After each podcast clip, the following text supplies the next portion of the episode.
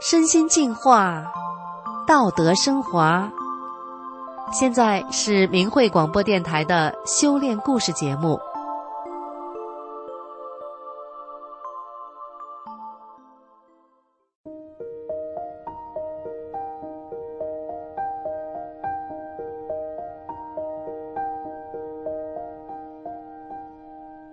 听众朋友好，我是宋阳，今天为您分享的故事是。记一段艰难岁月，开往北京的火车。两千年三月份，四川的空气中还带着寒意，在一个火车站的候车室里，一名穿着淡雅、年纪大约三十岁的女子，已经在那里坐了三天三夜了。这三天，她几乎没有吃东西，只是坐在那里。这是玉文。从小到大，第一次自己独自出门。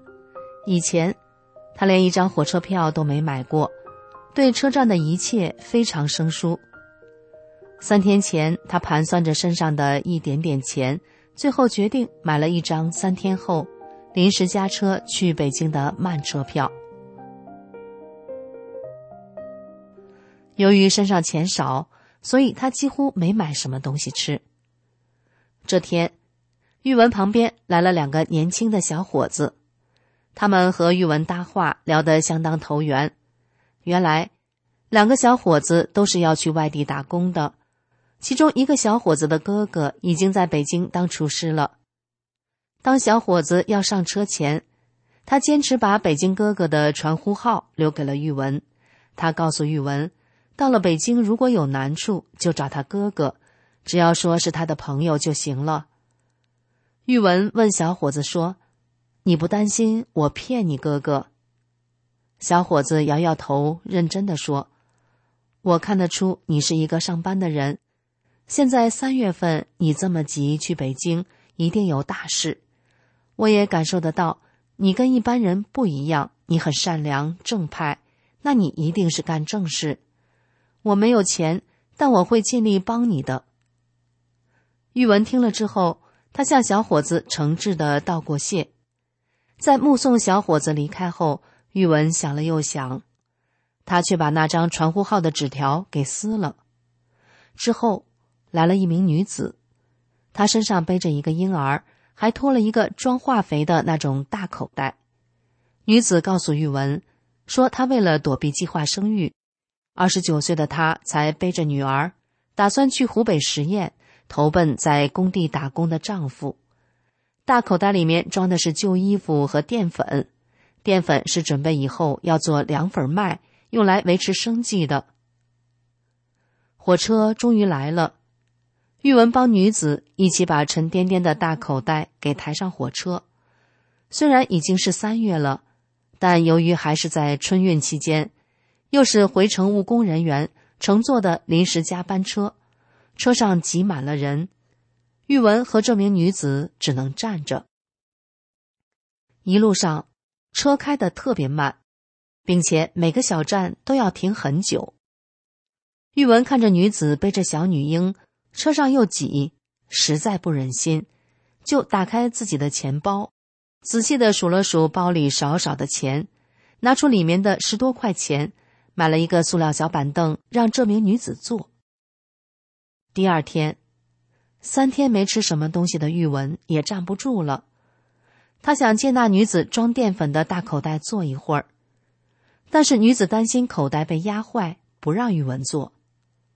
正在为难的时候，旁边一个男子忍不住开口对女子说：“你是不是太自私了？我看他花钱买的凳子让你坐，他站了这么久，你个破口袋有什么做不得的？不让坐。”那好，你把凳子还给他，你自己站。玉文本想算了，自己就坚持站吧，可周围人这一路都看在了眼底，大家都不乐意了，非要玉文坐在那女子的口袋上，而女子这时也不好意思了。这位女子不太会带孩子，说在家都是她母亲帮忙带的，孩子在车上哭了。女子也不知所措的跟着哭，孩子要拉屎，他就把着孩子在车厢地板上拉，让整个味道弥漫在拥挤的车厢。周围的人都很烦他，都在指责骂这名女子，这让女子更加不知所措了。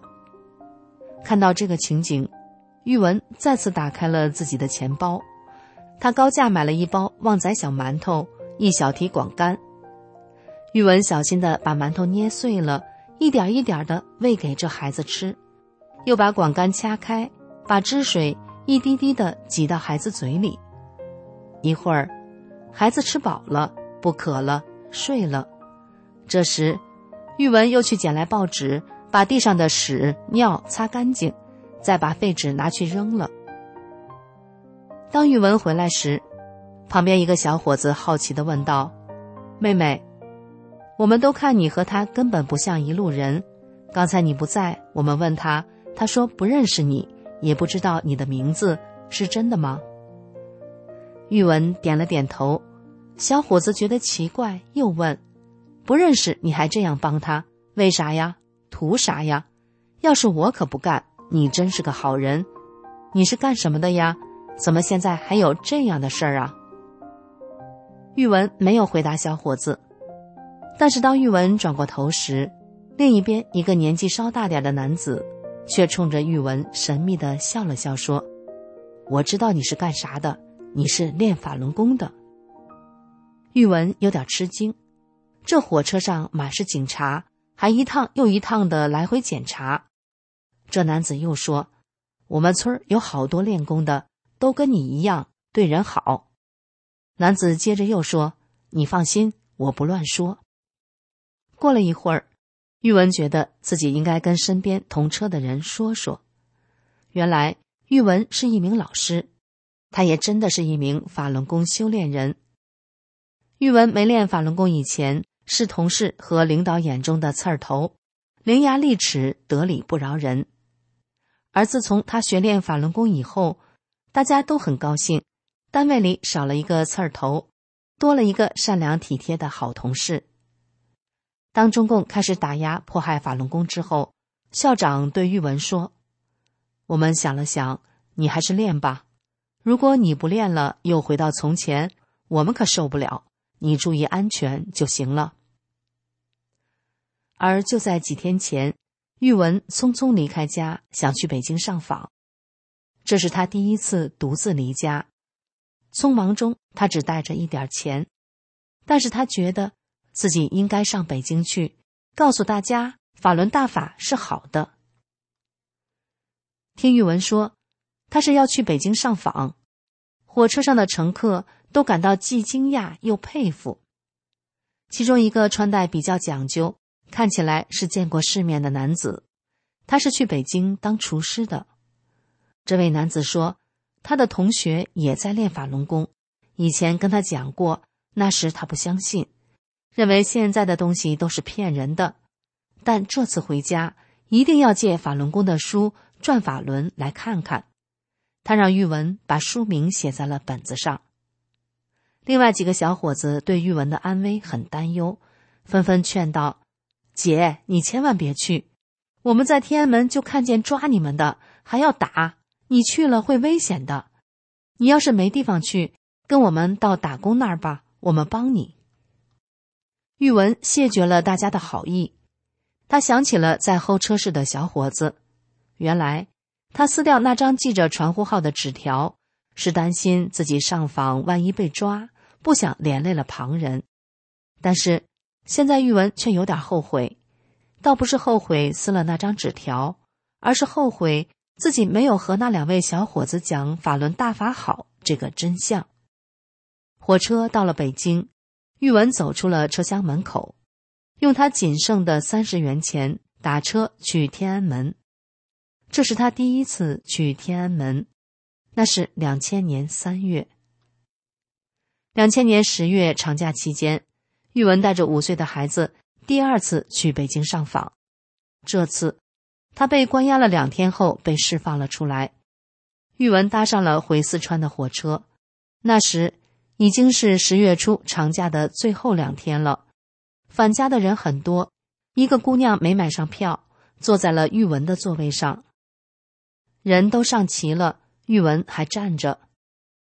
当弄明白后，这位姑娘有些不好意思，但玉文不以为意，他让姑娘和自己挤着坐。车上的人们逐渐彼此攀谈起来。有个六十多岁的小老头，看起来性格有些古怪，一直没有人跟他搭腔，只有玉文招呼孩子喊他爷爷。小老头也高兴而自尊的答应着。这趟是从东北开过来的火车。当人们慢慢都有点熟了之后，逐渐议论起在东北上火车必须骂法轮功。大家都很疑惑，这个法轮功到底是怎么回事？中共怎么搞得这么吓人呢？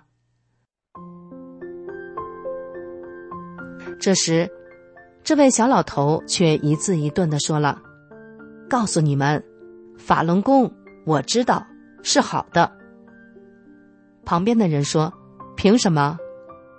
小老头说不出来了。玉文这时接上了话说：“这位大叔说的对，是好的，我就是练法轮功的。”接着。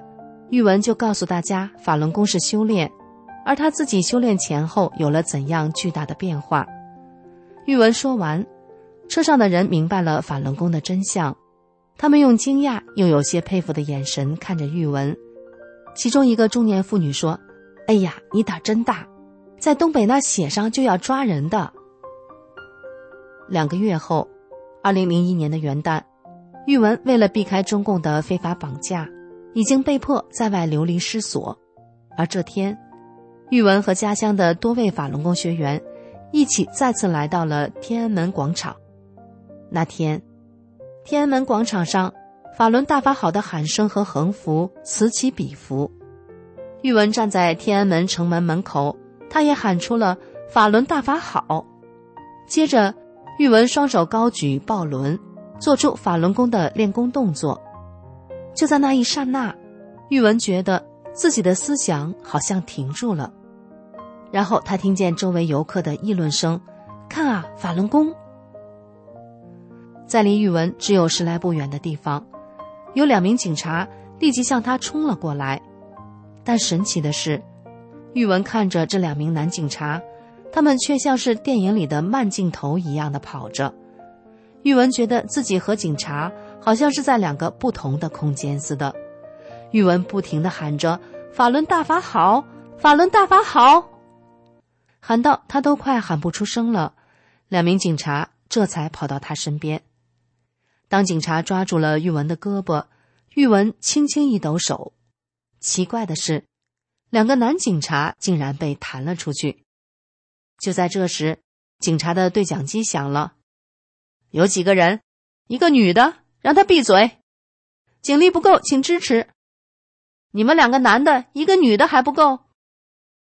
不一会儿，又来了两个武警，四个人把玉文拖到了一边。很快的，玉文被送到了延庆县的看守所。那天，看守所的犯人几乎放完了，专门空出房间来关法轮功学员。北京的冬天很冷，铺板上什么都没有。暖气也没有，有几十位之前就被抓进来的法轮功学员已经都绝食几天几夜了，还有几位法轮功学员在刑讯逼供中受了伤，动不了。这时，一个年轻女孩给大家朗读大法师傅的经文，玉文突然意识到，自古以来迫害修炼人是天理不容的，如果现在让警察这样继续对法轮功学员行恶，那就是让警察犯了罪，是害了他们。玉文告诉大家：“我们不能待在这儿，一定要出去，不能让警察犯了罪，害了他们。”也许是玉文的这种对警察的善念，在无形中感动了人。看守所的警察和工作人员也不干了。一个当官的说：“死老姜不干正事儿，专弄这些事儿，净瞎整。”这延庆县这么多练功的，要是人都死在这儿了，我今天下班还没回家，可能这全城都传开了。不抓坏人，整好人，什么东西？你要整，你拿个公文来啊！一二三，我们照着来。什么都没有，口头传达，凭什么？凭感觉？要是感觉错了，将来算账，谁负责？谁来帮我承担？呸！混账东西！后来，他们把关押的法轮功学员陆续分批都放了。当玉文走出看守所，外面正下着鹅毛大雪。玉文又被一堆人守着，不让上高速公路。玉文无法脱身，他动不了，就躺在雪地上。漫天的雪花飘呀飘，逐渐的把玉文给盖上了。到了下午，一个老大爷看着这一切，他受不了了。他走过来，摸摸玉文的袖子，说：“这么薄的衣服，这闺女一定是南方来的，这可遭罪了。”一番周折之后，玉文才又搭上了往北京的火车。下车后，雪厚厚的，像铺的被子，人们在雪地里吃力的走着。而玉文从车厢门下到地，却发现自己身子轻的像个气球，走两步就飘出了站。刚出站，一辆出租车停在玉文面前，人下车，玉文上车。这时。道路两边挤满了其他等出租车的人群。上车后，司机对玉文说：“感情我今天好像就是来接你的。那女的非让我开进站，死活不下车。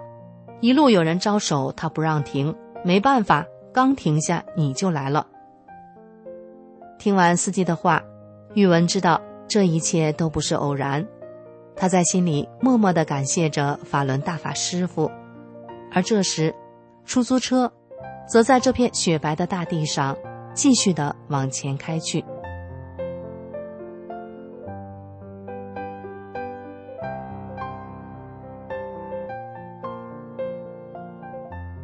好的，听众朋友，今天的故事就为您分享到这里，感谢您的收听，我们下次再见。